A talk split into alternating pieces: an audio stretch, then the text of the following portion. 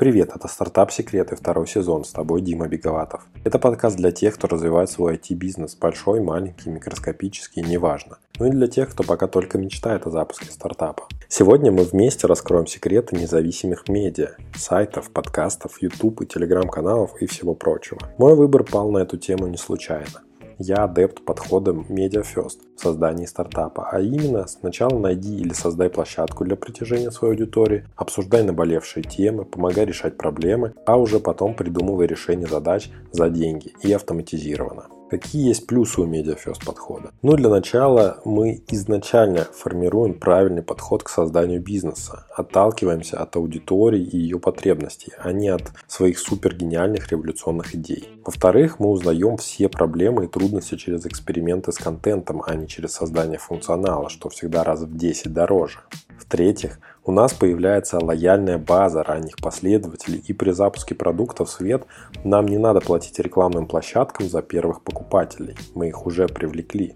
Крупные бренды вроде Яндекса, Сбера и Skyeng запускают свои медиа ровно для того же самого – собрать свою аудиторию на своей площадке, а не платить блогерам и другим СМИ за доступ к ней. Также может быть, что начав делать свое личное медиа, вы разочаруетесь в выборе аудитории или темы и откажетесь от этой затеи, перейдете к следующей гипотезе. Чтобы обсудить эту тему, у меня сегодня особенный гость – это Игорь Шестаченко, основатель независимого медиа-холдинга Double Day, объединяющего популярные популярные издания лайфстайл-тематики для парней, девушек и предпринимателей, а также в числе его активов крупнейшая по объему выпускаемого контента подкаст-студия Red Barn. Ссылки на его проекты вы, как всегда, найдете в описании к этому выпуску. У Игоря 200 человек в команде, 150 на постоянке и еще около 50 временных ведущих. Но не все так просто и легко в этом бизнесе, как кажется на первый взгляд. Если вы не слушали и не видели подкасты в 2016 году, у нас их было, по-моему, 3 или 4 проекта. В iTunes, э, тогда еще он, по-моему, назывался iTunes, я вот точно не вспомню,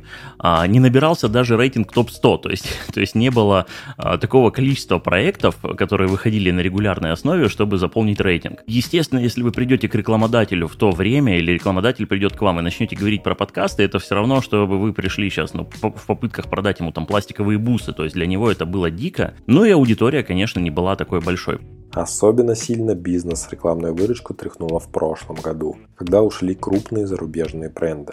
Вместе с тем растет степень контроля со стороны Роскомнадзора, появляются нейросети, генерирующие контент, статьи, аудио, не хуже людей. А сам Игорь недавно писал на Весеру, что у него есть жуткий страх негатива в отзывах о своем детище. Мы, собственно, под этим комментарием и познакомились с ним из всех моих бизнесов, которые были, это самый напряженный в плане изменений. То есть бизнес, связанный с медиа, это не та вещь, которая может позволить там полгода, год находиться без каких-либо изменений и если вы посмотрите э, то, что делали в медиа вообще в целом на российском рынке там еще 10 лет назад, когда это были там объявления на остановках условно и газеты с, э, с разными объявлениями, то происходят постоянные метаморфозы. То есть если вы зашли в медиа, вы должны понимать, что когда-то мне кажется, в ближайшее даже время э, произойдет какой-то перелом, может быть, с мобильными устройствами. А сегодня мы с Игорем разберемся, какие плюсы и минусы есть у медиабизнеса, как монетизировать его помимо рекламы, на каком медиа проще заработать, широким охватом или наоборот с узкой тематикой. Если хочешь увидеть весь список тем из разговора, то найдешь его в описании к выпуску вместе с временными отметками для удобства. Там же в описании есть и мои контакты. Мало ли ты захочешь попасть в подкаст или прислать свой проект мне в обзор. Я всегда рад новым знакомствам. Продолжай слушать этот выпуск и узнаешь, каково это строить собственную медиа-империю в России. Собственно, началось все в 2012 году. Создание небольшого сайта Бродьют, это был мужской журнал. А говорю, что у меня до этого было несколько попыток начать бизнесы, они были успешные, они были неуспешные, а, бывало разное. И, собственно, было несколько проектов, которые на тот момент работали. Я не могу сказать, что это была какая-то грандиозная выручка. На тот момент мне, по-моему, около 25 35, сложно сочетать, сейчас мне 37, была какая история, что мне почему-то казалось, что все деньги в онлайне, это, знаете, когда ты делаешь бизнес на земле, тебе все кажется, что, а вот где-то, где-то 100% лучше, вот у меня не очень, но я знаю отрасль, где есть сверхдоходы, где люди купаются в деньгах, я тогда ошибался. Я был э, знаком с раннего возраста с мебельным производством. У меня как бы это, скажем так, клановость, э, это семья занимается этим, ну, я не буду говорить, что там прям десятки поколений, но занимается давно, э, и я был знаком с производством мебели. И мне все казалось, что производство это классно, это хорошо, но это тяжело и, ну, это среднеприбыльно, то есть там нет э, сверхдоходов, э, рынок уже поделен, все сформировано. И оставаться в мебели, мне казалось, что это не то чтобы скучно, что это страшно, что что бы ты ни делал, а, ситуацию ты переломить не сможешь, рынок ты вырастить не сможешь, ну и, собственно, на этом все. Я ушел в медиа больше неосознанно. Нужно еще оговориться, что по образованию я врач-психотерапевт. То есть это вообще абсолютно другая для меня стезя, и я должен был править людям мозги, потому что психиатрия и все подобное – но э, там не было не то чтобы денег, э, на те времена там не было, скажем так, карьеры. То есть это либо краевая больница, либо частная практика, но вы сами понимаете, кто пойдет к врачу-психотерапевту, когда он там выпускник, то есть ему там 22-23. То есть нужно оговориться, что это лет 10, наверное, практики в каких-нибудь, как в народе называют, дурдомах, и только потом ты сможешь, наверное, выйти на какую-то самостоятельную практику. Поэтому идти или не идти в медицину вопрос э, всегда был уже закрытый. То есть я понимал, что я скорее всего не останусь просто из-за сложности пути. То есть, наверное, даже не из-за денег, а из-за того, чтобы пришлось пройти для практики. И я ушел в абсолютно разные направления. Это были салоны красоты и прочее, прочее. Но пришел я к тому, что надо попробовать создать журнал. И как мне казалось, наивно казалось, что вот сейчас а, придет просто несколько человек, они будут писать, и я стану миллионером. То есть, знаете, такой обывательский а, взгляд молодого человека. Спустя, наверное, около года мы писали статьи, скажем так, не то чтобы в стол, мы писали, мы создавали сайт, у него была уже посещение посещаемость около 10 тысяч человек в день, но мы не понимали ни что с ним делать, ни как на этом зарабатывать. То есть это вот стартап в самом классическом понимании. То есть давайте мы сейчас выдвинемся откуда-то, а куда мы придем, никому неизвестно. Прошло, наверное, года три или четыре до того, как у нас купили первую рекламу. Я помню, что нам за нее дали 3000 рублей. Мне тогда казалось, вау, все, мы начали окупаться. К этому моменту команда была уже, наверное, человек 10. 10-11, это, ну, считайте, там, грубо говоря, 14-15 год. Мы начали продаваться в кризисное время, и на удивление все пошло неплохо. То есть это был, скажем так, стандартный, наверное, для интернета вид рекламы. Это статьи, это спецпроекты. А, многие сайты до сих пор живут на этом и живут успешно, и наши издания существуют. Вот говоря, отвечая на вопрос про монетизации, основной, конечно, основная статья доходов – это спецпроекты и статьи. Собственно, так тянулось, наверное, года до 15 до 16 и здесь я, кстати, никому не рассказывал эту историю. А здесь произошло тогда рождение зачатков э, Red Barn. Мы тогда еще не выделяли это в отдельный проект. Но а, с раннего, ну, я не помню даже, сколько мне было лет, наверное, лет 18-19, у меня появился первый э, MP3-плеер, эм и в нем была возможность, это был не плеер от компании Apple, и там была возможность загружать подкасты. И, естественно, там, ну, матерь божья, что же это такое? Как, как, как это туда загрузить? И тогда в интернете был только один подкастер, это Василий Стрельников э, со своим, по-моему, AirPods, я не помню, как этот сайт назывался, по-моему, airpods.ru. И э, там были очень разные ребята, очень. То есть, если сейчас, когда ты слушаешь подкасты, кажется, что все более-менее там стандартизировано, что это разговорный жанр и прочее, прочее, тогда это было э, совершенно, э, совершенно разношерстным. То есть, люди там и песни пели под гитару, и стихи читали. То есть, это, было, это была очень пестрая тусовка. И, естественно, мне это, ох, бог мой, это, это практически как радио, только, только без радио, и ты еще можешь это включить в любой момент. И, соответственно, не то чтобы эта мысль как-то постоянно была в моей голове, но когда встал вопрос, а куда же расширяться, я вспомнил про подкасты. И это было э, что-то сроду, а давайте попробуем. То есть это был э, очередной стартап. А здесь нужно оговориться, что э, начали мы в 2016 году с нескольких проектов, и первая продажа у нас была по-моему, в 2020 году. То есть вот ближе, когда мы подбирались к пандемии, это было начало 2020 года, а, точно так же 4 года проект просуществовал без какой-либо монетизации. И в целом, а, если вы не слушали и не видели подкасты в 2016 году, а, чтобы вы понимали, у нас их было, по-моему, 3 или 4 проекта, и в iTunes, э, тогда еще он, по-моему, назывался iTunes, я вот точно не вспомню, а, не набирался даже рейтинг топ-100, то есть, то есть не было а, такого количества проектов, которые выходили на регулярной основе, чтобы заполнить рейтинг. И, э, естественно, если вы придете к рекламодателю в то время, или рекламодатель придет к вам и начнете говорить про подкасты, это все равно, чтобы вы пришли сейчас ну, в попытках продать ему там пластиковые бусы, то есть для него это было дико. Ну и аудитория, конечно, не была была такой большой. Потом э, произошел как бы там взрыв, рост, и, э, и все. Мы просто подросли вместе со всеми, э, но до какого-то момента, вот как раз до пандемийного момента, не было понятно, что с этим делать. То есть, да, аудитория растет, да, есть какие-то продажи, но запуская там еще 2-3 подкаста, ты не, вы, не выиграл ничего в выручке, и тебе, соответственно, э, ты сам себе задавал вопрос, а зачем, а доколе расти-то? И, и есть ли смысл. То есть от увеличения аудитории не меняется цена, от объема подкастов не меняется цена. Но вот кое-что там удалось подкрутить, изменить, и с 2020 года мы поставили все, скажем так, на рельсы. То есть у меня уже было понимание, как масштабироваться в медиа.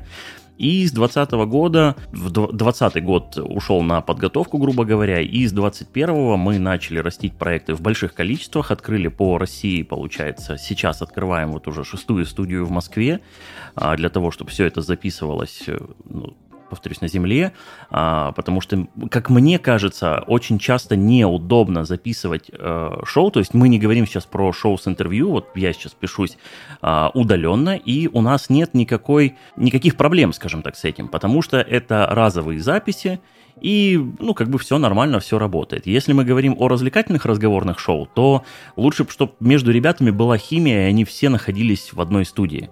Плюс мы многие проекты пишем с видео, и поэтому есть необходимость все-таки э, получения прям вот, ну, офлайн студий. И вот так мы растем уже 23 год. И вот за три года мы умудрились вырасти до только недавно смотрел, на Apple, по-моему, опубликовано 77 наших проектов. Из них э, какая-то часть, конечно, уже не жива. Это порядка, наверное, 15-20 проектов, которые мы по тем или иным причинам прекратили производить. Из актуальных это чуть больше 50 проектов. Ты сказал то, что первые продажи из того же самого сайта, например, и с подкастами, они произошли там спустя несколько лет это на самом деле не совсем классический стартап, но в плане того, что стартапы обычно э, пушат, да, заставляют и во всех акселераторах дать какие-то образовательные площадки. И, там, не знаю, в литературе всегда говорят о том, что вы сначала продайте, а потом начните делать то как у вас это все происходило? Что же тогда жила редакция? Повторюсь, у меня были еще другие проекты, из которых я мог финансировать, плюс я еще сам по себе, здесь вот, если кто-то будет слушать меня из моей редакции или из тех, кто меня знает, они понимают, что как раз произошло то, что было у нас в комментариях на VC, когда я говорил о том, что я вполне могу включать режим там самовыживания, и у меня там, ну, условно, есть дом, есть машина, а, хватает денег на поесть, и все. И здесь нужно включать режим сохранения. А, связано это с тем, что у меня никогда не было ни инвесторов, не было никакого, скажем так, внешнего финансирования от чужих людей. Все на свои, и я понимал, что если есть сайты, которые живут и которые окупаются, значит, я могу сделать то же самое. То есть у меня э, подобная установка, скажем так, есть на очень, э, очень и очень многие проекты. То есть, если ты видишь, что условно там какой-то общепит открывает, э, открывается и окупается, а твой общепит не окупается, значит, проблема, скорее всего, в тебе. То есть, ты выбрал неправильное место, ты выбрал неправильного повара, там, еще что-то. И я понимаю, что есть какие-то сложные проекты, мы говорим, наверное, про IT-проекты, про какие-то медицинские проекты, где а, нельзя уже применить эту формулировку, что типа, а если у него получилось, у меня получится. Ну, то есть там попробуй сделай сейчас второй Windows, к примеру, он уже как бы никому не нужен. Какой какой-то, скажем так, какой-то более-менее обыденный бизнес, а медиа я считаю, что ну, я не единственный в России, естественно, кто его делает, то есть есть и крупные, есть и мелкие, и региональные, и тематические. И если у них как-то получается, то получится и у меня. Плюс э, есть очень важный момент, он касается, наверное, не только медиа, а вообще любого бизнеса. Есть очень много книг, есть очень много бизнес-тренеров, которые об этом говорят. То есть об этом говорят практически все, что э, не так важна проблема, как э, те люди, которые будут ее решать. То есть команда решает все. То есть там нанимайте сильных и прочее, прочее. То есть об этом говорят вот абсолютно все. Здесь я целиком и полностью согласен по той простой причине, что я просто ждал команды. То есть у меня было понимание, что придет, придут те люди, которые будут знать, что делать. То есть изначально мне казалось, что даже главный редактор не нужен. То есть я это прям начинал. То есть первый год нашего а, нашей работы, а, он был ну, супер экспериментальный. То есть мы набирали людей, мы думали, нужен ли нам вообще корректор или просто нам нужны редакторы с абсолютным знанием а, русского языка. Потом приходили люди из других редакций, причем, знаете, редакций а, таких очень-очень региональных, то есть очень местечковых, там какой-нибудь а, там из села Пятихатки, там веселый пятихаточник, э, журналы, оттуда приходит главный редактор на собеседование, который говорит, бог мой, какой интернет, давайте вообще свернем, будем э, выпускать это э, все в бумаге, в старой. И понятно, что на таких собеседованиях мы как бы там тоже прокачивались, после этого промывали глаза водой, понимая, что ну да, наверное, имеет это место быть, но так делать там абсолютно нельзя. И вот медленно, но верно мы э, собрали ту команду, которая смогла нащупать, что надо продавать. Причем, повторюсь, у нас появился первый э, sales менеджер, первый продажник, который просидел у нас, наверное, месяца два или три без единой продажи. Мы начали формировать там первые, первые какие-то э, намеки на коммерческие предложения. И все это заработало с приходом, опять же, людей, которые не имели опыта, но имели примерно понимание и чутье, что нужно делать. А в итоге получается, что были моменты, когда год, наверное, на пятый или на шестой – я прям понимал, что скорее из независимых медиа, то есть тогда закрывались всевозможные ресурсы. Мне очень нравился ресурс Royal Cheese, где ребята, если вы посмотрите на то, что было раньше, мы сохранили статьи, мы купили этот журнал, когда он начал закрываться. Мне очень нравилось то, как они пишут, то, о чем они пишут, и мы попытались сохранить стилистику. Когда они закрылись, знаете, в моих глазах просто пропало мерило, то есть, бог мой, если они закрылись. Я написал, говорю, что закрылись? Они говорят, продаж нет. А у меня наоборот тогда была ситуация, когда не то чтобы рекламодатели стояли в очередь, но нам нужны были дополнительные площадки для размещения рекламы. Просто потому, что э, у нас был мужской журнал, уже начинался женский, но рекламодатели заходили и говорили, слушайте, ну нам не нужны гендерные тематики, нам нужна, к примеру, там, нам нужен таргет на москвичей. А, мы пытались им объяснить, что, вы знаете, среди мужчин и женщин тоже наверняка есть москвичи, и они говорили, нет, это не то, нам вот э, посмотрите там на Village, посмотрите там еще на что-то, а, давайте вот нам вот такое. И как раз закрывается Royal Cheese, мы э, купили это издание, оно никогда не имело там супер популярности, в свои лучшие года оно там собирало 15-20 тысяч человек в день, вот, собственно, мы его приобрели, возродили и до сих пор его ковыряем. И, наверное, это самый долгий стартап, потому что издание никак не монетизируется, но с нами оно уже, наверное, лет 6. Э, То есть вот 6 лет мы ведем журнал, который никак не монетизируется и живет, скажем так, на дотациях с других изданиях.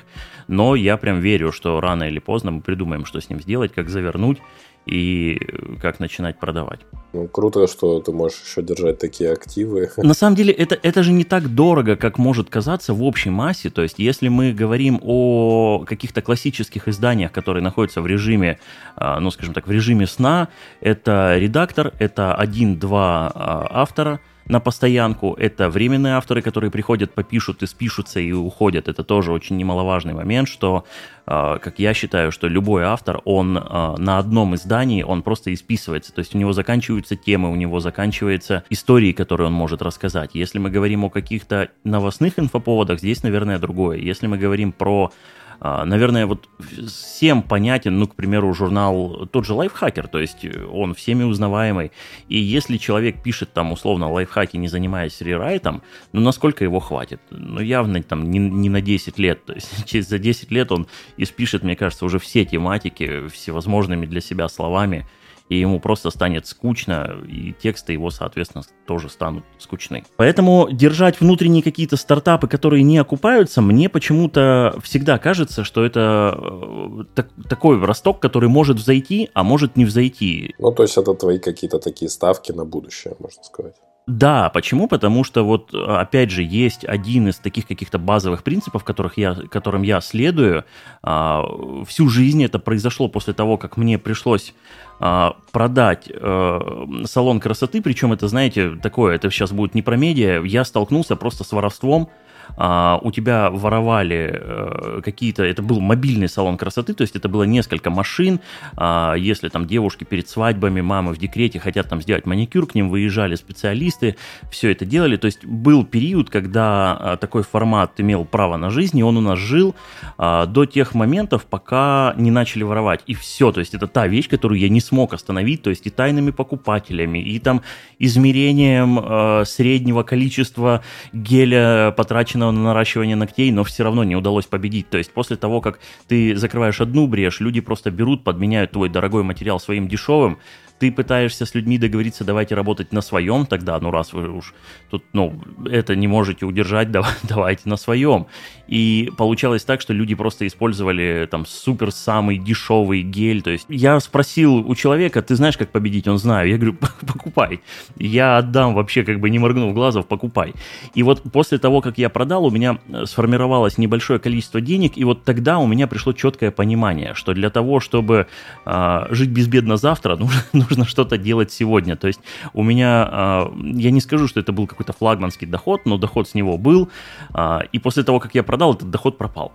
И после этого я понял, что нужно постоянно жить в режиме вот диверсификации, скажем так. То есть у тебя всегда должно быть что-то, что растет, потому что есть стандартный принцип. То есть если ты хочешь стать богаче, то тебе нужно либо расширять рынки, либо расширять ассортимент. То есть, если ты условно производишь, вот я думаю, что ты тоже понимаешь, о чем я говорю, и у нас с тобой было небольшое прединтервью, где ты рассказывал о, о своем био, о том, что ты занимаешься, и ты сам прекрасно понимаешь, что да, у тебя есть э, условно, ну, там какой-то продукт, и он работает. И если ты хочешь, чтобы этот продукт приносил больше денег, ну что ты можешь сделать? Ты можешь нанять еще там продавцов, ты можешь еще как-то начать э, вкладываться в маркетинг. Принесет это тебе там трех, четырех, пятикратный рост. Ну, может быть, но давайте откровенно, а, большинство из нас, я считаю себя таким же человеком, не столь удачливы, чтобы создать там очередной Facebook, или напомню, что он запрещен на территории Российской Федерации, а, или там очередной какой-то продукт, который э, вот просто выстрелит и будет там качать на весь мир. А, большинство из нас придумывают продукты, которые ограничены либо в потреблении, в потребителях, либо в рынках. И для того, чтобы стать богаче, а, есть простое правило, что да, либо нужно больше потребителей, не в конечном, давайте по-другому, в конечном нам нужно все равно просто больше потребителей. Как их добиться? Это либо новые рынки, либо новые продукты. Все. И э, вот с тех пор, когда я делал медиа, я уже понимал, что нам нужно просто больше продуктов, как только мы упираемся в потолок. Здесь я могу сказать одно, что я оказался прав, потому что у нас есть тот же журнал Бродьют, который рос, рос, рос, и это мужской журнал, и на отметке примерно в 40-50 тысяч э, человек он замер. То есть у нас бывают дни, когда есть всплески, и у нас читает там 70-80 тысяч человек. Но в основном это просто некая медианная, что бы мы ни пробовали делать. Мы пробовали вкладываться и в SEO, и пробовали э, играться с э, всевозможными э, настройками, турбостраницами и прочее, прочее. Это дает свой результат, но это не пятикратный, не шестикратный рост, то есть это не миллион человек в день. И есть где-то вот та нейтральная плавучесть у любого бизнеса, где у тебя все идет, идет, идет, он растет, растет, растет, и потом оп, и ты как бы уперся в... Это, мне кажется, это в любом есть, то есть чем бы ты ни занимался, то есть это услуги, там, продажи красок, э, продажи автомобилей, то есть, да, у тебя, ты открыл там какой-нибудь автосалон, у тебя растут, растут продажи, ты как бы окучил весь свой район, ну и вряд ли к тебе приедут там с другой части России для того, чтобы купить там, ну, очередную Kia, потому что а, они везде в достатке. И здесь нужно понимать, что да, решение одно. Это либо выход на новые рынки, то есть идите там, открывайте второй автосалон, третий, четвертый, пятый, десятый, а, либо каким-то образом э, просто расширяйте товарную корзину, то есть не только Kia, там, а Toyota или еще что-то, и тогда у вас тоже начнет расти аудитория. Все, других путей я просто никогда для себя не видел. Ну да, как мы с тобой обсуждали, то, что у меня был подобный опыт с проектом «Мой город», когда изначально все родилось э, из сообществ ВКонтакте, которые я организовал в Зеленограде городе. И там действительно добился монополии. И дальше уже думал о том, как же можно расширяться. Посмотрел на другие города, увидел то, что там уже в социальных сетях все занято. Поэтому решил придумать мобильное приложение, тоже базирующееся на городской информации, с афишей, новостями, справочником и так далее. И вот его уже начал тиражировать по всей стране, и наделали мы 350 приложений. Я с тобой согласен, то, что масштаб достигается именно вот такими вот способами. Ну а, а вы, получается, почему вы пошли, например, не пошли, или, может быть, вы пошли, но ну, там не получилось э, чего-нибудь, не получилось такого результата, как вы хотели, например, в тех же самых социальных сетях. Вот э, приведу пример, опять же, да, был ВКонтакте, там, 2013 год. Это был, наверное, пик э, ВКонтакте, он развивался очень активно, там вплоть до где-то 2015 года, и дальше э, уже все захватил нельзя грамм, э, да, который до прошлого года, я думаю, держал пальму первенства в своих крепких руках – потому что люди пошли туда и начали больше его смотреть, больше вкладывать э, денег стало э, какие-то рекламные да, там бренды именно в это направление, потому что там стало больше каких-то селебов, каких-то знаменитостей, все они сидели там уже, а не ВКонтакте. Сейчас обратная ситуация произошла, Э, и, наверное, те, кто вкладывались в Инстаграм, они очень сильно э, расстроились. Да? Инстаграм запрещен на территории Российской Федерации. Э, они, наверное, расстроились. Но были же и другие как бы, соцсети, да, тот же сам ВКонтакте, Телеграм сейчас вышел на первую позицию. Вы не думали расширяться вот в этих направлениях? То есть еще помимо подкастов и сайтов? Слушай, ответ у меня был всегда очень простой. А, я не знаю, кто из наших слушателей какого возраста, но я думаю, что все вспомнят сейчас MySpace, а, все вспомнят сейчас а, появление того же самого запрещенного Фейсбука. И вот как-то с раннего периода у меня было понимание, что если эта площадка не твоя, то все как бы плохо. То есть менялись правила игры. У того же ВК а, вряд ли сейчас кто-то вспомнит, что изначально там нельзя было публиковать тексты, то есть ты мог публиковать только ссылки. И э, очень многие издатели шли в ВК а, тогда он еще назывался ВКонтакте, для того, чтобы публиковать там свои ссылки. Причем, а, если ты был маленькой группой и сайт, на который ты ссылаешься, был не очень хороший, оно запрещало переходы, как бы выскакивало такое окошко, где ты должен был подтвердить переход, оно рассказывало, что переход на внешний сайт это там небезопасное событие, там, будь осторожен, там везде мошенники, тебя обманут, а вот ВК безопасно. А, если ты был доверенным сайтом и все было нормально, то ты щелкал и сразу там в соседнем окошечке открывался твой сайт. А, повторюсь, не было возможности публиковать длинные тексты. То есть это было, ну, это не Твиттер, конечно, был, но и там целую статью ты опубликовать никак не мог. А, на тот момент а, все издатели очень активно использовали, а, скажем так, это место для сбора трафика, но, естественно, вы понимаете, что то же самое делал там Яндекс.Зен, то же самое делают любые сети, то есть они берут издателей, которые набегают в надежде на какой-то бесплатный трафик, э, и потом в какой-то период э, просто одним днем говорят, что, ребята, а теперь все, теперь запрещено. Теперь мы вводим инструмент для публикации текста у нас, и завтра мы просто ограничиваем переход на внешние сайты, если это будет просто ссылка, то мы как бы ее там пессимизируем, и наша умная лента никогда не покажет. А, то есть для меня было всегда так, что социальные сети это просто отдельная площадка дистрибьюции контента, от которой не стоит ждать никакого трафика на свой основной продукт. То есть очень многие владельцы мелких сайтов думают, вот я сейчас пройду, пропылесошу рынок в виде там Дзена, там Пульса и прочее, прочее, и ко мне придет там очень большое количество трафика. Нет. То есть опять же, нужно понимать, для чего они это делают. То есть а, в надежде на то, что большой трафик даст им а, ну, большой, э, большую выручку, но это не всегда так. То есть я об этом, наверное, скажу позже, что а, когда мы будем разговаривать там про, про твои вопросы и твои проекты, что большой трафик не, не равен большим деньгам. Конечно, корреляция есть, но она не прямая. И вот здесь есть момент, что Э, мы не шли в социальные сети, потому что для меня социальные сети были просто одним из каналов дистрибуции контента, от которого мы не ждали трафика.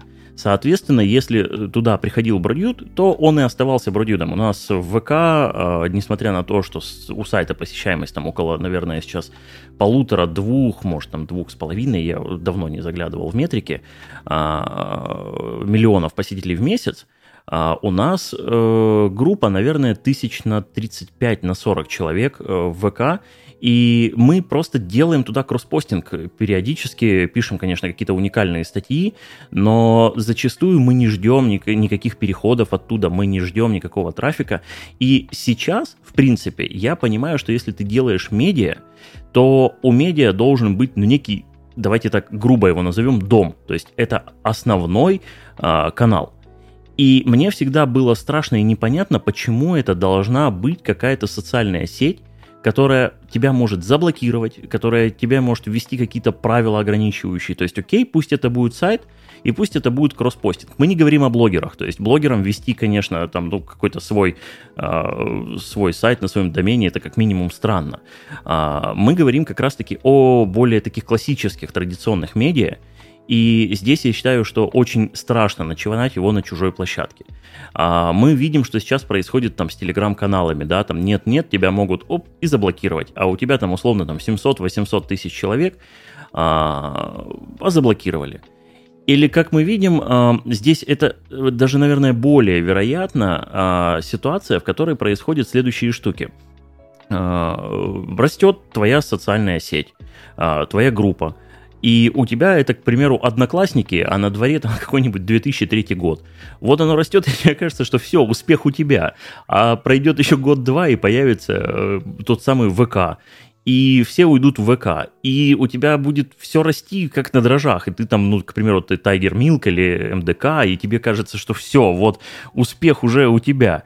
Но потом появляются другие социальные сети, ты переходишь, люди переходят в них, и, соответственно, у тебя остается, ну, какой-то такой полумертвый актив. Да, он работает, да, у него все прекрасно, но э, мы должны понимать и признавать, что расти становится в миллионы, в миллионы раз э, сложнее. Плюс что мне всегда не нравилось и что меня всегда настораживало, это такой уже, наверное, последний пункт про социальные сети, что на э, этапе роста социальной сети, если у тебя есть какие-то группы, паблики, аккаунты, то в основном запросы на рекламу у тебя поступают от других групп, пабликов, каналов, и получается, что это сейчас очень видно в ВК, то есть у тебя есть группа, и все, что ты делаешь, это растишь другие группы.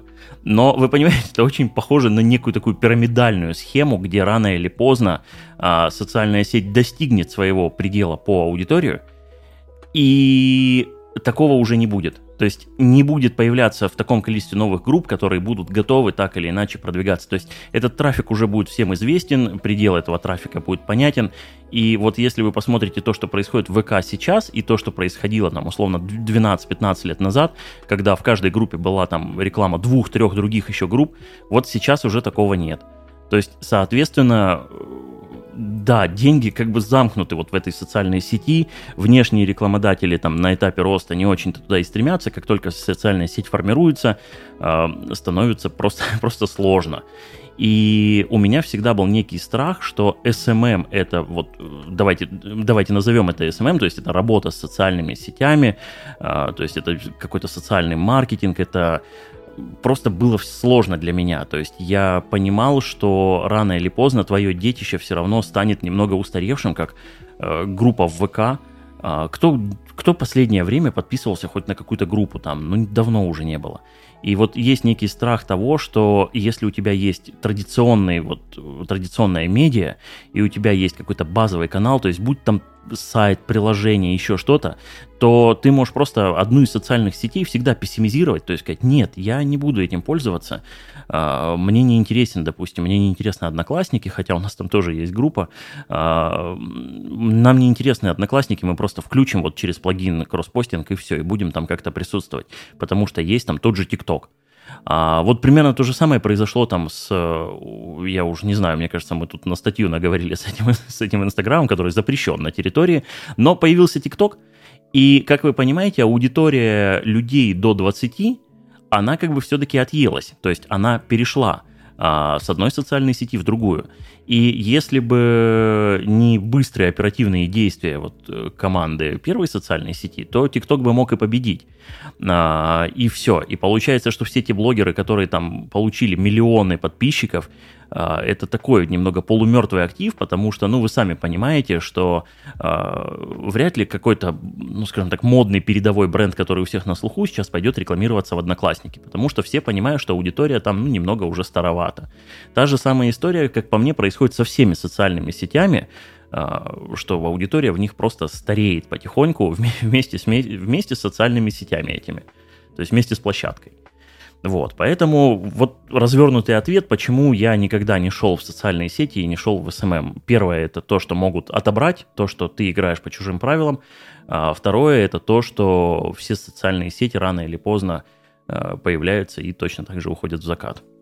Ну, то есть, э, если так подытожить, то ты за социальные сети, но чтобы переливать э, трафик если это возможно, если это действительно сейчас какая-то растущая соцсеть, какой-то тренд, то переливать аудиторию, опять же, на свой какой-то основной дом э, твой, э, которым ты владеешь полностью целиком. Наверное, наверное, немного не так. Я вот это сейчас касается и подкастов, и текстов. Здесь стоит вообще углубиться в философию того, на чем вы, вот если вы производитель контента, на чем вы зарабатываете. То есть понятно, что это скорее всего реклама. А есть ребята, и их большинство, которые э, всяко трясутся за свой контент. То есть, о бог мой, нет, мой автор написал статью, а вы ее там условно сплагиатили. Ее забрал там Рамблер новости и не оставил ссылку. Их забрал там Яндекс или кто-то опубликовал эту статью в Дзене, и э, бог мой там не оставил никакой ссылки. И мне кажется, это вот убеждение, я на первых порах тоже был такой же, то есть я видел, что, о боже мой, там в ВК опубликована наша статья, на ней нет ссылки. И э, после определенных обстоятельств, после того, как мы сработали с несколькими компаниями, которые э, увидели наши статьи на сторонних ресурсах и сказали, слушайте, ребята, давайте мы вам бонус заплатим за то, что вы это сделали, я вдруг резко пересмотрел понимание, и я понял, что для медиа э, важно присутствовать абсолютно везде. То есть, когда у меня, а, у меня часто задают вопрос, а где опубликовать подкаст? А для меня, знаешь, вот надо так, чтобы ты резал палку колбасы, а оттуда звучал твой подкаст. То есть, по мне, ты должен быть просто вот вообще в каждом углу, то есть звучать вообще отовсюду. Если где-то есть кнопка play, то ты там должен присутствовать. YouTube, окей. Рутюб плохо, но меж тем, давай на Рутюб. Ну, то есть, там же есть какая-то аудитория, пусть даже 200 человек. От тебя что, убудет? Нет. Есть, наверное, какие-то площадки, э, работа с которыми, ну, скажем так, наверное, там будет считаться токсичной, к примеру. Ну, то есть, если вы там пишете какой-то гендерный подкаст там, на тематику там, ЛГБТ, что сейчас в современной России мне уже как бы там, сложно представляется, но меж тем. И есть там условно площадка, которая там пессимизирует подобный контент. Но вот с ней можно в этом случае не сотрудничать. Если есть прям вот ну, где, где-то, что вам токсично от него. Или вы пишете тексты, и кто-то их переопубликовывает в Дзен. Да зачем просто кто-то? Вы должны его переопубликовывать в Дзен и ваша задача не трястись за этот контент, а подсчитывать его аудиторию. То есть, если где-то можно прикрепить счетчик, метрику, пиксель, пусть там будет этот контент. У меня нет, э, скажем так, нет желания э, видеть на своем сайте там тысячу прочтений на э, статье и радоваться тому, что, о бог мой, никто эту статью не забрал. Пусть она лучше будет везде, пусть у нас ее прочтет тысяча человек на сайте и еще 50 тысяч на Дзене. И я смогу и перед собой, и перед своим коллективом, и перед своими рекламодателями отчитаться, что вот, ребят, эту, эту публикацию, этот материал прочли там 100 тысяч раз, из них там полторы тысячи у нас на сайте, там 5 тысяч прочли ее в ВК и прочее, прочее, прочее, прочее. То есть мне кажется, что вопрос дистрибьюции контента не должен стоять так, что тебе жалко отдать контент. Тебе нужно его отдавать в те места, в которых ты можешь посчитать количество прослушиваний, просмотров, касаний и все. То есть не стоит за него держаться, как вот за что-то такое, что должно быть эксклюзивно опубликовано вот только у тебя. Поэтому, да, социальные сети это просто канал дистрибьюции, один из. Вот тут у меня, кстати говоря, интересный вопрос к тебе по поводу подкастов. Ты затронул такую тему, сказал, что это должно ну, как бы быть везде. Но вот я, например, думаю о том, что мне выгоднее чтобы это, например, подкаст звучал и попадал в какие-то тренды, и в основном на него подписывались именно на каких-то подкаст-площадках, которые его могут порекомендовать еще. То есть сейчас у нас э, соцсети это стали уже источники рекомендаций. Если раньше мы видели просто подряд всю ленту, как все идет, да, как люди постят, вот там этот в 14.00 запостил, этот 15.00 запостил, так у меня все и появляется. Сейчас это лента рекомендаций. То есть какие-то там умные алгоритмы э, подкидывают тебе ту информацию, которую они считают, что тебе будет э, лучше, да, да, что, что тебе подойдет. И, соответственно, э, все начинают бороться за то, чтобы попасть вот в эти самые рекомендации. Соответственно, тот же самый Telegram – это как бы мессенджер и одновременно странная соцсеть, в которой тоже можно вести свой канал, но он никак не будет органически развиваться, потому что его просто, ну, как бы можно только через поиск как-то найти. Не знаю, кто там ищет через поиск каналы, чтобы сегодня почитать, но я думаю, что редко кто-то так делает.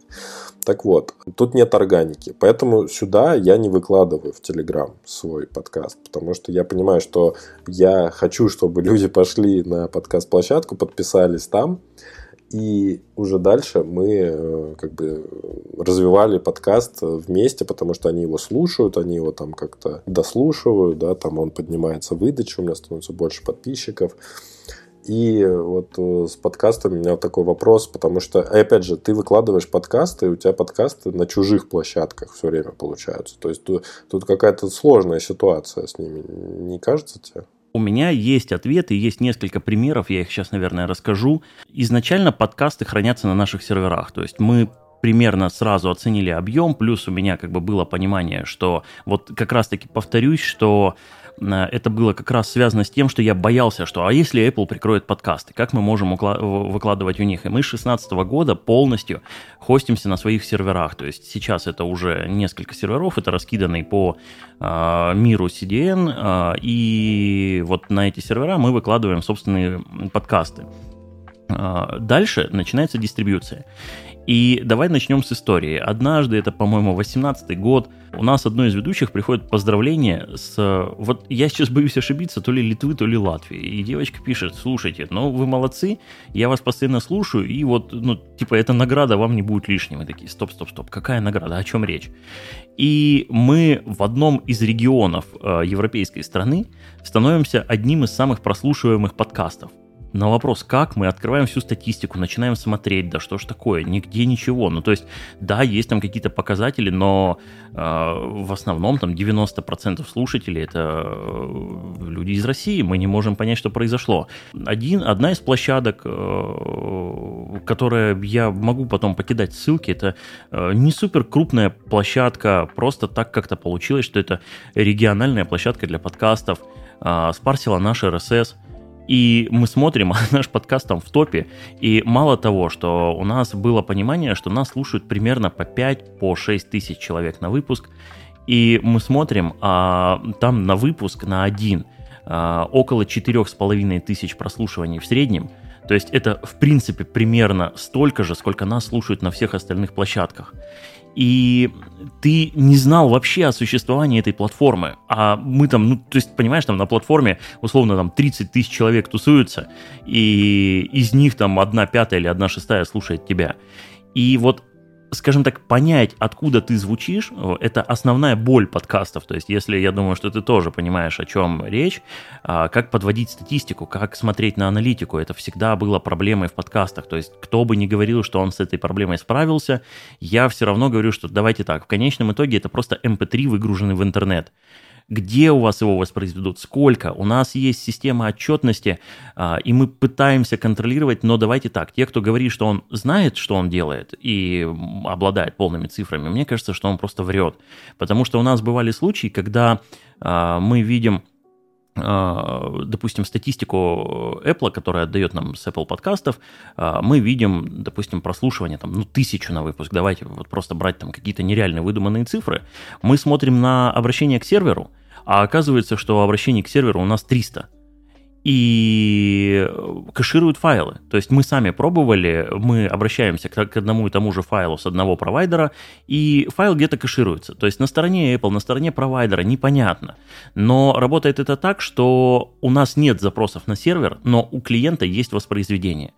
И статистику по прослушиваниям Apple приводит, исходя из вот, своих приложений, грубо говоря, потому что, э, ну, удобно, у тебя ну, как бы есть провайдер, грубо говоря, есть площадка для дистрибьюции, и ты э, можешь, можешь считать своих пользователей, как это делает, к примеру, Яндекс Музыка. То есть ты же не можешь послушать Яндекс Музыку через сторонний плеер.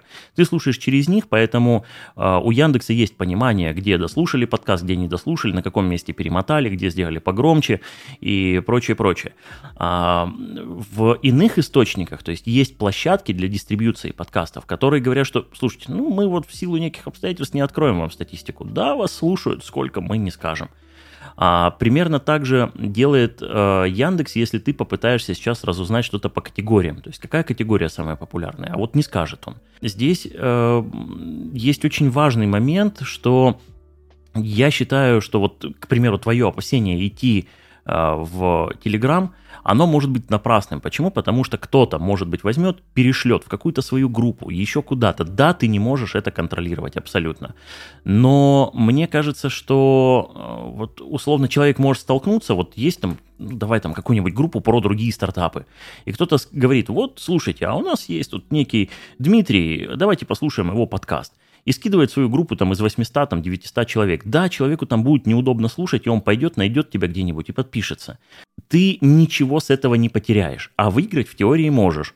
То есть почему бы не использовать вообще все доступные площадки? Понятно, что ты натыкаешься просто лишь на то, что стоят проблемы с дистрибьюцией, что ты везде его должен опубликовать, сделать подводки, обложки. Вот сейчас у нас э, на этой работе работает два человека, которые просто занимаются дистрибьюцией с утра до вечера, выкладывают подкасты, пишут подводки.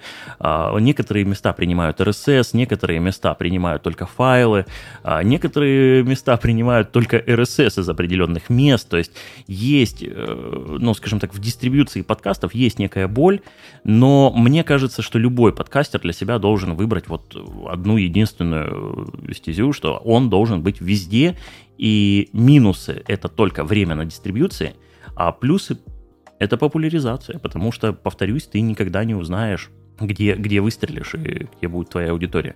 Слушай, ну а что вообще сейчас с рынком подкастинга происходит? Вот э, недавно слушал как раз подкаст, на котором выступал главный редактор подкаст.ру, э, и он говорил о том, что видно, как рынок сжимается, то есть э, участники, которые были, создавали какие-то свои проекты до этого в 2022 году, они закрываются чаще всего, какие-то какие другие направления идут, уже не подкастингом заниматься, потому что нужны деньги. А ты как это чувствуешь, как человек, у которого там крупнейшая подкаст-студия? Слушай, ну давай так. Я на удивление, когда начался 22 год и начались все эти события, я, если честно, думал, что все, что нас сейчас перемолотит и э, конец. Э, мы предпринимали, конечно, шаги, и было вот два события, и в эти события мы, конечно, проседали там чуть ли не на следующий день, но очень быстро восстанавливались.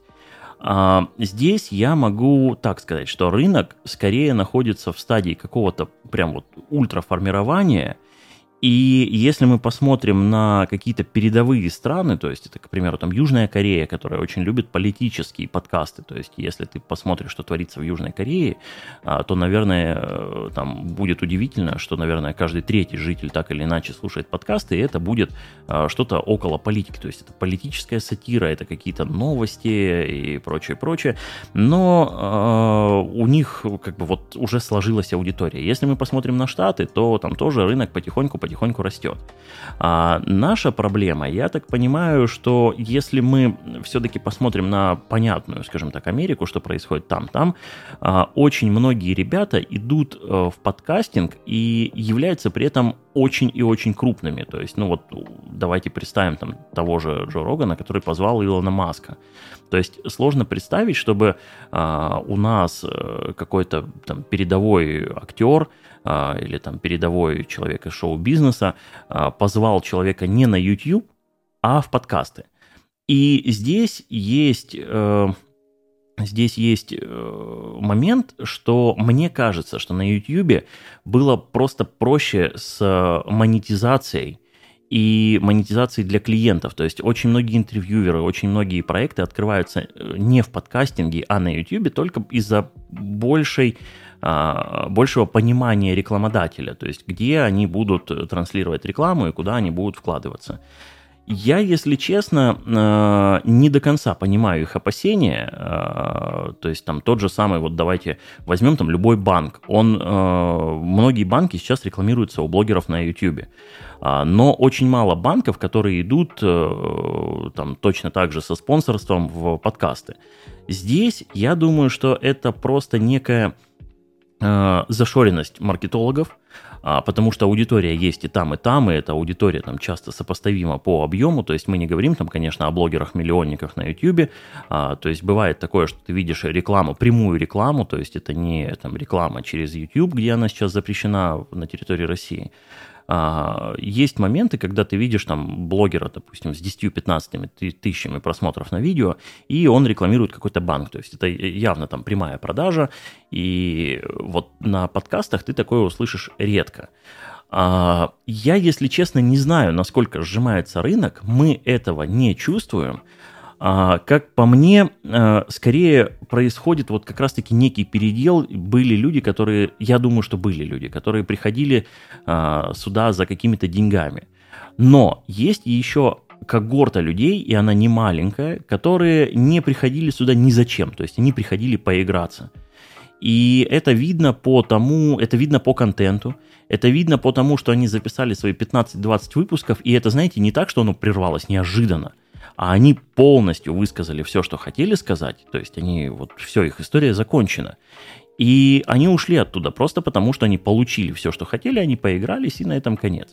Мне кажется, что э, подкастинг не э, умрет, то есть он не сожмется до того, что там было раньше, он не, э, не прекратит свое существование, но переделки на рынке, мне кажется, будут, и будут они происходить какое-то время.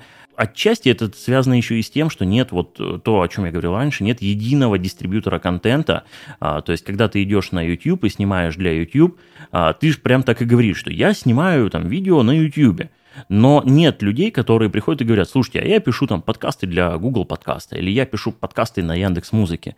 То есть это тоже э, имеет, ну, как бы свою, скажем так, свой легкий флер в э, том, что многие подкастеры бросают заниматься, потому что, да, вот проблема с дистрибьюцией и проблема вот с некой разрозненностью в площадках. То есть они, может быть, не видят всю аудиторию, на которую они имеют воздействие, но не знаю, что добавить, кроме того, что по мне рынок пульсирует туда-обратно, но так, чтобы вот он прям сильно схлопнулся, ну, я, по крайней мере, не вижу. Слушай, я еще читал э, как раз-таки тоже на подкаст.ру статью о вашем кейсе, да, как вы в 22 году вообще, что у вас происходило, и там даже говорилось о том, что у вас была двукратная, двукратный рост выручки какой-то из периодов по сравнению с предыдущим годом. С 21-м, да, да, да, так, так, так и произошло. Но давайте так, то есть, опять же, э, легко сказать, что был двухкратный, двухкратный рост выручки. А, давайте вот, если начать разбираться, то, опять же, как можно вырасти? Можно вырасти там путем новых проектов, которые у нас тоже увеличились, и увеличились не в два раза. То есть, они, мы заходили там в 22 год, там, ну, условно, с 30 э, проектами, а вышли там больше, чем с 70. То есть, выросли чуть больше, чем в два раза. Выручка выручка выросла меньше чуть-чуть, чем в два раза. То есть, соответственно, мы выросли за счет новых проектов. Если мы говорим о том, э, что выросли доход на проект за 2022 год, скорее эта сумма осталась практически неизменной. То есть, как мы зашли с определенной средней выручкой на проект, так мы с него и вышли. Здесь э, нет такого, чтобы мы делали все то же самое, а деньги там прибавились в двухкратно. Нет, поэтому э, это не... Знаете как, я еще знаком все-таки с мебелью, и я еще продолжаю заниматься мебелью, и я могу одно сказать, что так как у меня есть возможность сравнивать, э, вот, э, скажем так, осязаемый бизнес э, с услугами, я могу сказать, что ситуация примерно одинаковая. То есть нет нигде сверхдоходов, а, где ты там думаешь, что ты сейчас зайдешь в эту нишу, и у тебя будет там а, просто вот ты вложил рубль, получил 10. Вот этого нет, и это просто стандартный бизнес, стандартной маржинальностью и со стандартными проблемами. То есть сказать, что эта ниша никак не тронули происходящие в 22-м события, ну, может быть, и есть такие ниши, но вот я разговариваю с ребятами там из той же медицины, они говорят, да ты что, даже у нас упал средний чек. То есть, да, есть люди, которые там начали экономить, а, есть люди, которые, наоборот, там начали смотреть как бы за другими болезнями, и тряхануло как бы всех. И говорить о том, что вот каким-то чудом подкаст подкастинг вырос за этот период, но он вырос, опять же, потому что растет рынок подкастинга, рос в 22-м. А, то есть, если посмотреть на, опять же, объем контента, который производили все, все жители России там на начало года и на конец, я думаю, что его стало там все-таки чуть побольше а, на протяжении года. Если посмотреть на рекламодателей, ну, кто-то ушел, но давайте так, что западных игроков, западных компаний было не так уж и много рекламодателей в подкастинге. Да, они были, но это не то, что формировало рынок. А, поэтому их уход, конечно, сказался, но я не могу сказать, что это было просто, это не было даже там 10%. То есть если мы, когда мы тоже сначала испугались, а потом просто пересмотрели пул своих клиентов а, в подкастинге, то оказалось, что это крупнейшие российские компании и там минимально каких-то компаний с иностранным участием. А, поэтому вот 22 год, да, он у нас прошел рост, э, ростом, но вот если копнуть туда и посмотреть, что это был за рост – то окажется, что вот... Но по аудитории приросло. Самое главное, что, как мне кажется, а, аудитория приросла ну, так хорошо в подкастинге в целом в России. Вот ты говоришь э, много, во-первых, про выручку. Ты сказал про среднюю выручку с проекта. Какая у вас максимальная вообще выручка с какого-нибудь из проектов? Понятно, что у каждого по-разному. Вот мне интересно именно какой разбег. То есть максимальный сколько приносит выручки? Максимальный дает около, наверное, полумиллиона-миллиона в месяц. А минимальный э, это, естественно, нули. То есть есть проекты, которые... Тут, понимаете, как мы к этому подходим немного по-другому. То есть есть проекты, которые генерировали и будут генерировать нули. То есть это вот у нас есть подкаст под названием «Сны», где э, наша ведущая, э, наш коллега зачитывает истории, основанные на сновидениях сложно представить рекламодателя, который зайдет туда и вот ну, что-то купит. Но, понимаете, здесь есть история тоже э, про русских маркетологов э, и про э, умение, скажем так, рисковать и экспериментировать. К нам очень часто, вот я сейчас снова отвлекусь от основной линии, очень часто приходят компании, которые говорят, вы что, это же проект про сны, а мы условно там делаем проект там, по доставке еды. И ты им говоришь, слушайте, ну как будто бы люди, которые, э, которые заказывают еду, не интересуются литературой, там, развлекательным жанром, или как будто бы они там не спят, условно. А, они такие, да нет, что вы, нам нужен проект, где вы будете рассказывать про курьеров. И все идут прямо вот абсолютно в лоб. То есть для меня всегда, вот для меня это дикая, и эта дикость не переломилась у меня за 12 лет. То есть, опять же, если погрузиться в философию того, что происходит, э, а, а что происходит? То есть у тебя есть, вот ты медиа, у тебя есть люди, у тебя есть аудитория, которая может быть интересна твоему бренду. И впечатление, что как будто бы эти бренды не смотрят на релевантность аудитории. То есть они смотрят на релевантность контента, но не смотрят на релевантность аудитории. То есть, к чему я это говорю? А, вот если вы слышали, то вот новость, я думаю, что многие на нее наткнулись, что некая военная частная компания из России начала рекламироваться на порнохабе. Это, казалось бы, дикость, но если вы погуглите эту новость, она вот произошла буквально несколько дней назад, получается, что маркетологи сработали нормально. То есть они понимают, что основная аудитория там условно порно-сайтов это люди до 30 до 35 лет, а, мужчины. Они посмотрели на а, ту когорту, которая нужна им, и оказалось, что это мужчины до 35 лет. Они сравнили стоимость рекламы в каких-нибудь Форбсах и сравнили стоимость рекламы на порно-сайтах и поняли, что, скорее всего, люди, которые читают Forbes, это не совсем релевантная аудитория, а релевантная это как раз-таки вот, вот, вот эти люди и вышли на них. Это как раз-таки работа с аудиторией. То есть у нас есть э, проекты, да, там, с секс-направленностью,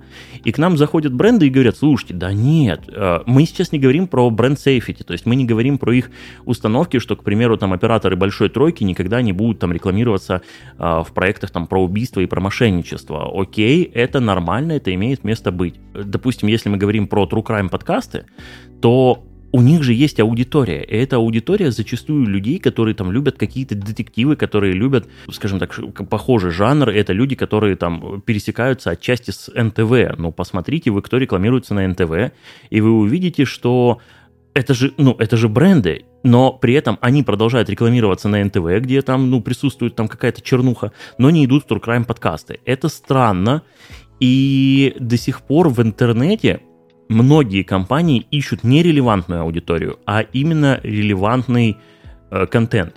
И для меня это дико. То есть мы видим, что у нас есть проекты, э, в которых пересекается аудитория. Один проект стоит дороже, другой э, проект стоит дешевле. Мы говорим рекламодателю, слушайте, вот просто на уровне эксперимента скажите нам, почему, почему не в этом, а почему в том. У него аудитория пересекается на 70%. Они говорят, ну вы что?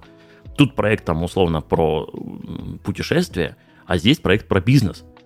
И мы пытаемся доказать, что, ребят, люди, которые увлекаются бизнесом, еще иногда бывает и путешествуют. И наоборот, что путешественники могут быть бизнесменами, но нет. И я думаю, что здесь проблема и в маркетологах, и в собственниках компаний, которые, если мы не говорим про какие-то супер крупные там топ-100 компаний России, то они все равно идут на релевантный контент. У нас есть проект, который получил награду как а, лучшая региональная СМИ. Это Московский э, урбанистический форум, там что-то такое, я там, сейчас могу ошибиться.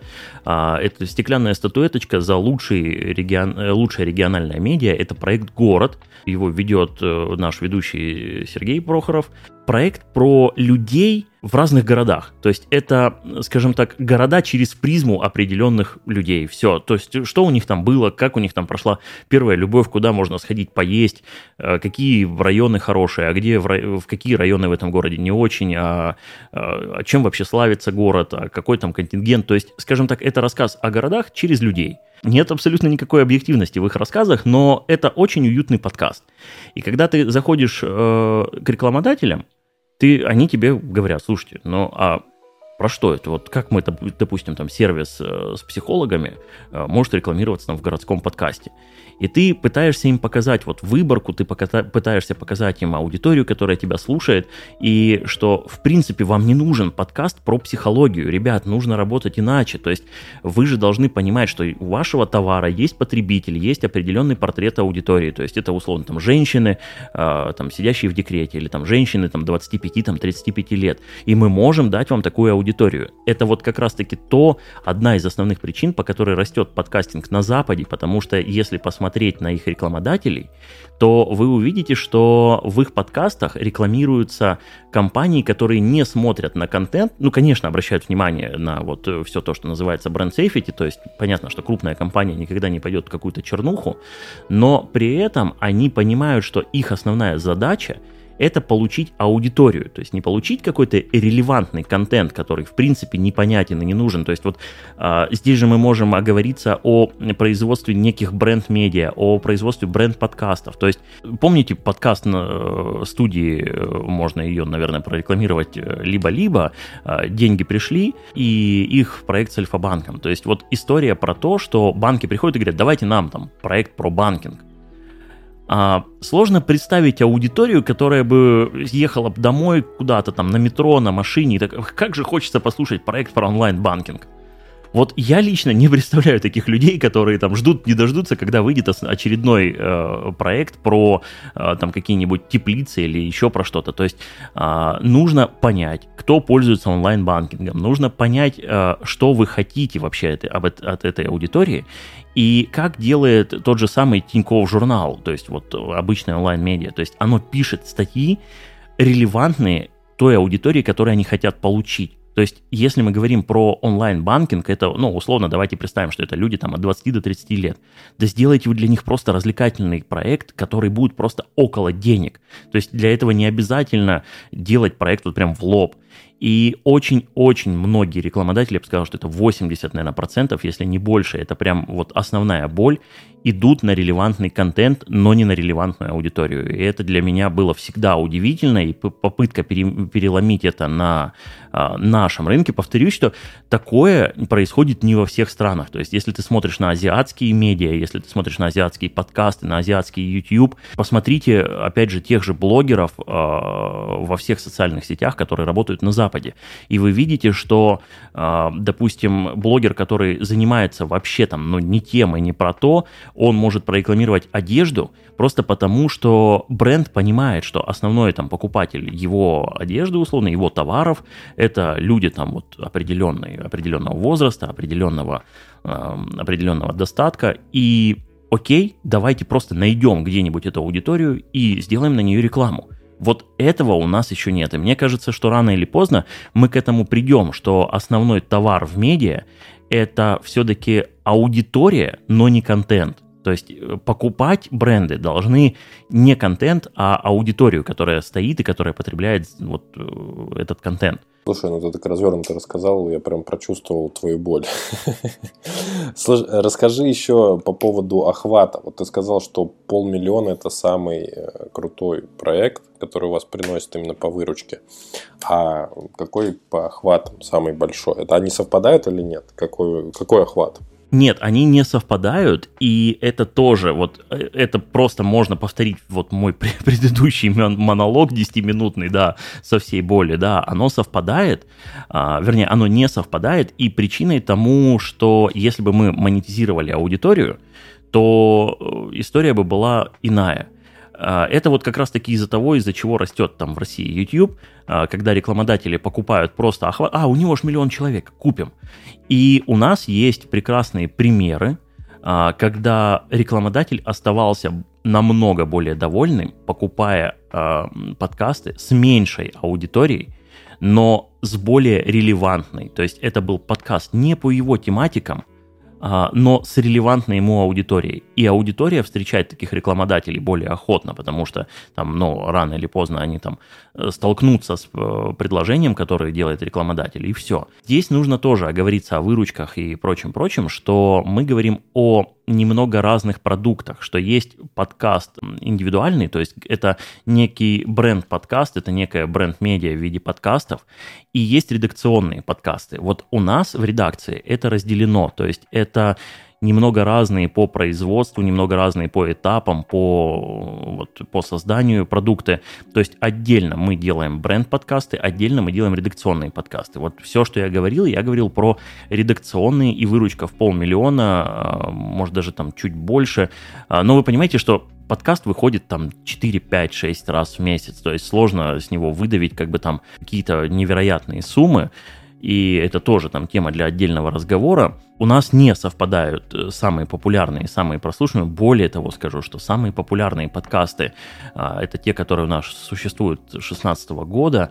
КВНщики ведут у нас, э, бывшие КВНщики ведут у нас проект э, «Мы в этом живем», а, ведут проект, не знаю, насколько можно материться, но это слово можно запикнуть, это «Ребята, мы потрахались», подкаст про отношения, там бывает доходит до там, 50-60 тысяч прослушиваний на выпуск. Опять же, повторюсь, что здесь тоже очень и очень важно понимать, что большое количество прослушиваний не всегда равно релевантной аудитории. Большое количество прослушиваний хорошо только если вы рекламодатель, у которого прям товары народного потребления.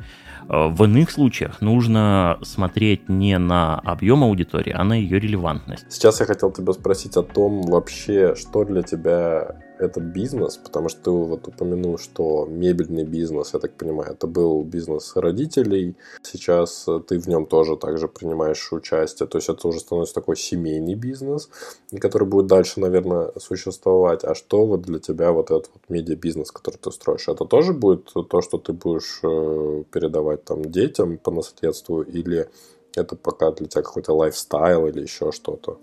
Слушай, ну сейчас, когда я э, прочитал о том, что мы будем записываться про стартапы, я подумал, блин, ну мы же уже давно не стартап. Но при этом э, мы, наверное, вот как раз с третьего, с четвертого года, как только начали продаваться, мы стали полноценным бизнесом. При этом э, меня не покидает э, вот сомнение того, что медиа в любой точке мира должно быть э, в ногу со временем. То есть если мы говорим о каких-то журналах, о каких-то изданиях, которые существуют на протяжении веков, то, поверьте мне, они менялись. Из всех моих бизнесов, которые были, это самый напряженный в плане изменений. То есть бизнес, а, связанный с медиа, это не та вещь, которая а, может позволить там полгода, год находиться без каких-либо изменений и если вы посмотрите э, то, что делали в медиа вообще в целом на российском рынке там еще 10 лет назад, когда это были там объявления на остановках условно и газеты с, э, с разными объявлениями, то, ну ладно, не 10, может уже лет 20 назад, то происходят постоянные метаморфозы. То есть если вы зашли в медиа, вы должны понимать, что когда-то мне кажется, в ближайшее даже время э, произойдет какой-то перелом, может быть, с мобильными устройствами. То есть, когда мы начинали, вот просто про статистику, 12 лет назад 70% а, аудитории, 80% аудитории а, были с настольных компьютеров. То есть, без ноутбуков, без планшетов, без телефонов, просто настольные компьютеры. А, и если вы посмотрите, что происходит сейчас, ну, дай бог их там 15%, то есть все остальное это мобильные устройства. И очень многие сайты еще 12 лет назад а, находились без каких-либо мобильных версий. Они считали, что мобильные версии это вы что, зачем? Ну, кто там будет смотреть нас с мобильного? Сейчас э, верстка любого сайта должна начинаться с мобильной версии и э, как бы выстраиваться вокруг нее. Поэтому, если подытожить, то медиа это не тот бизнес, где получится передохнуть, не тот бизнес, который можно в готовом виде, как вот мебельное производство, там, вот тебе станочки, делай мебель. Вот здесь вот, мне кажется, так будет сложнее, что вот тебе площадки, продолжай. Нужно постоянно адаптироваться. Что тебя вдохновляет в том, чем ты занимаешься? Вот как раз-таки изменения и э, динамичность. Э, меня безумно вдохновляет то, что я сам не понимаю, что мы будем делать через 2-3 через года, и вот эта неизвестность, э, вот этот постоянный э, дух борьбы, и коллектив. Вот мне кажется, что это две вещи, когда ты смотришь на людей, которые вместе с тобой а, в медиа, это очень пестро, и люди прям вдохновляют. А ты можешь посоветовать ну, какую-то книгу, статью, видео, может быть, не знаю, подкаст или какое-то мероприятие, на котором ты недавно был, и вот которые тебя вдохновили за последнее время? Слушайте, ну вот прям чего-то, вот прям конкретно я очень много читаю, очень много, э, очень много стараюсь посещать мероприятий профильных, но выделить какое-то одно сложно. Я не понимаю боль каждого из, э, из слушателей, поэтому я могу посоветовать только одно, читать и обучаться как можно больше, то есть сделать ставку на то, что лишних знаний не бывает, И если вы хотите продолжать, э, ну, скажем так, идти, э, идти вперед, то обучение должно быть всегда. То есть всегда должна быть какая-то книга, которую вы читаете, или всегда должен быть там курс, который вы проходите. Хорошо, если это профильный, вы не распыляетесь. И вот за последнее время я прочитал несколько книг, они связаны с коучингом, просто потому что у меня, я понимаю, что у меня есть брешь в большой компании с управлением, с постановкой задач. Э, несмотря на то, что у меня как-то так случилось, что у меня есть два MBA, а, все равно знаний не хватает, и все равно э, вот то, что ты учишься в теории, э, получая там очередное образование, э, ты вроде как учишься и вроде как все понимаешь, но когда приходит время это использовать, это либо время другое, либо знания чуть устарели. И вот все книги, которые я прочел за последнее время, они так или иначе связаны с коучингом, просто для того, чтобы уметь взаимодействовать с людьми, уметь понимать, почему там тот или иной человек чего-то не делает или наоборот делает лишнее. Давай, чтобы уже как-то закруглить, завершить нашу тему сегодняшнюю про медиабизнес, про его развитие, дай три совета тем, кто хочет развивать свой какой-то независимый бизнес в сфере медиа.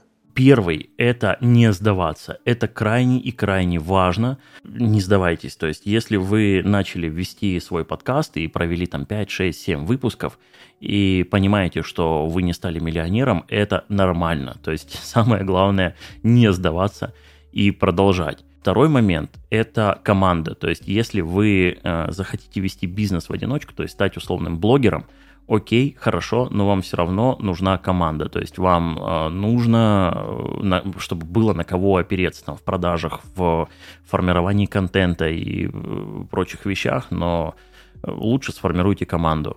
Третье а, – это скорее цели, то есть вы должны понимать, для чего вы все это вообще затеваете, то есть, пожалуйста, ставьте себе цели. То есть, если эта цель такая, я заработаю чуть-чуть денег, ну, ребят, медиа – это такой же точно бизнес, как, э, там, условно, продажа картошки и прочее, прочее. То есть, это тоже сложно, я вот к чему. То есть, не, не то, что это так легко, что купил и продал, а это, наоборот, тоже сложно. То есть, это не то, что вы сели перед микрофоном, поговорили и на следующий день там проснулись знаменитым и богатым. Нет.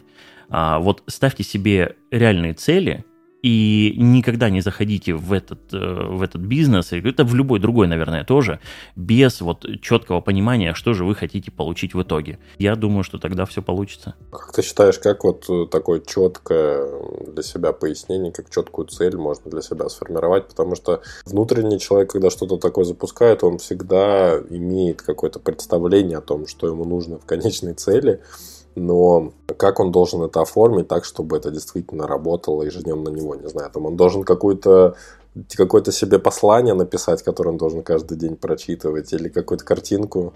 Нет, нет, нет, нет, нет, нет. То есть, понимаешь, как, как это для меня должно работать? То есть, ты запускаешь подкаст, ты думаешь, я хочу для себя там 300 слушателей, условно, или там 1000 слушателей. И э, это не какое-то внутреннее послание, а ты просто, вот как это стандартно, ты делаешь декомпозицию, то есть тысячу слушателей, как я могу их добиться? Я могу взять, э, там, где-то прорекламироваться, куда-то разместить этот подкаст, делать прочие штуки, лишь бы набрать тысячу слушателей.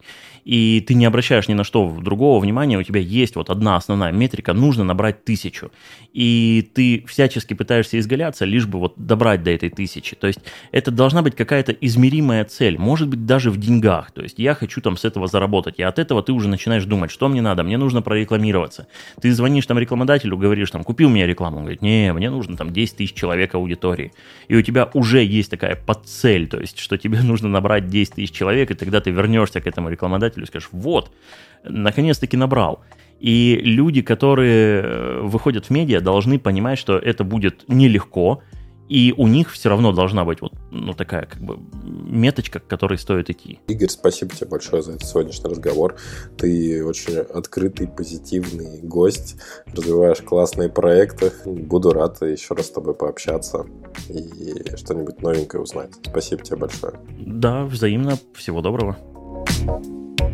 Спасибо, что дослушали до конца. Если вам понравился выпуск, лайкните его и поделитесь с друзьями или коллегами. Это будет лучшей наградой для автора, и новые эпизоды стартап-секретов не заставят себя ждать.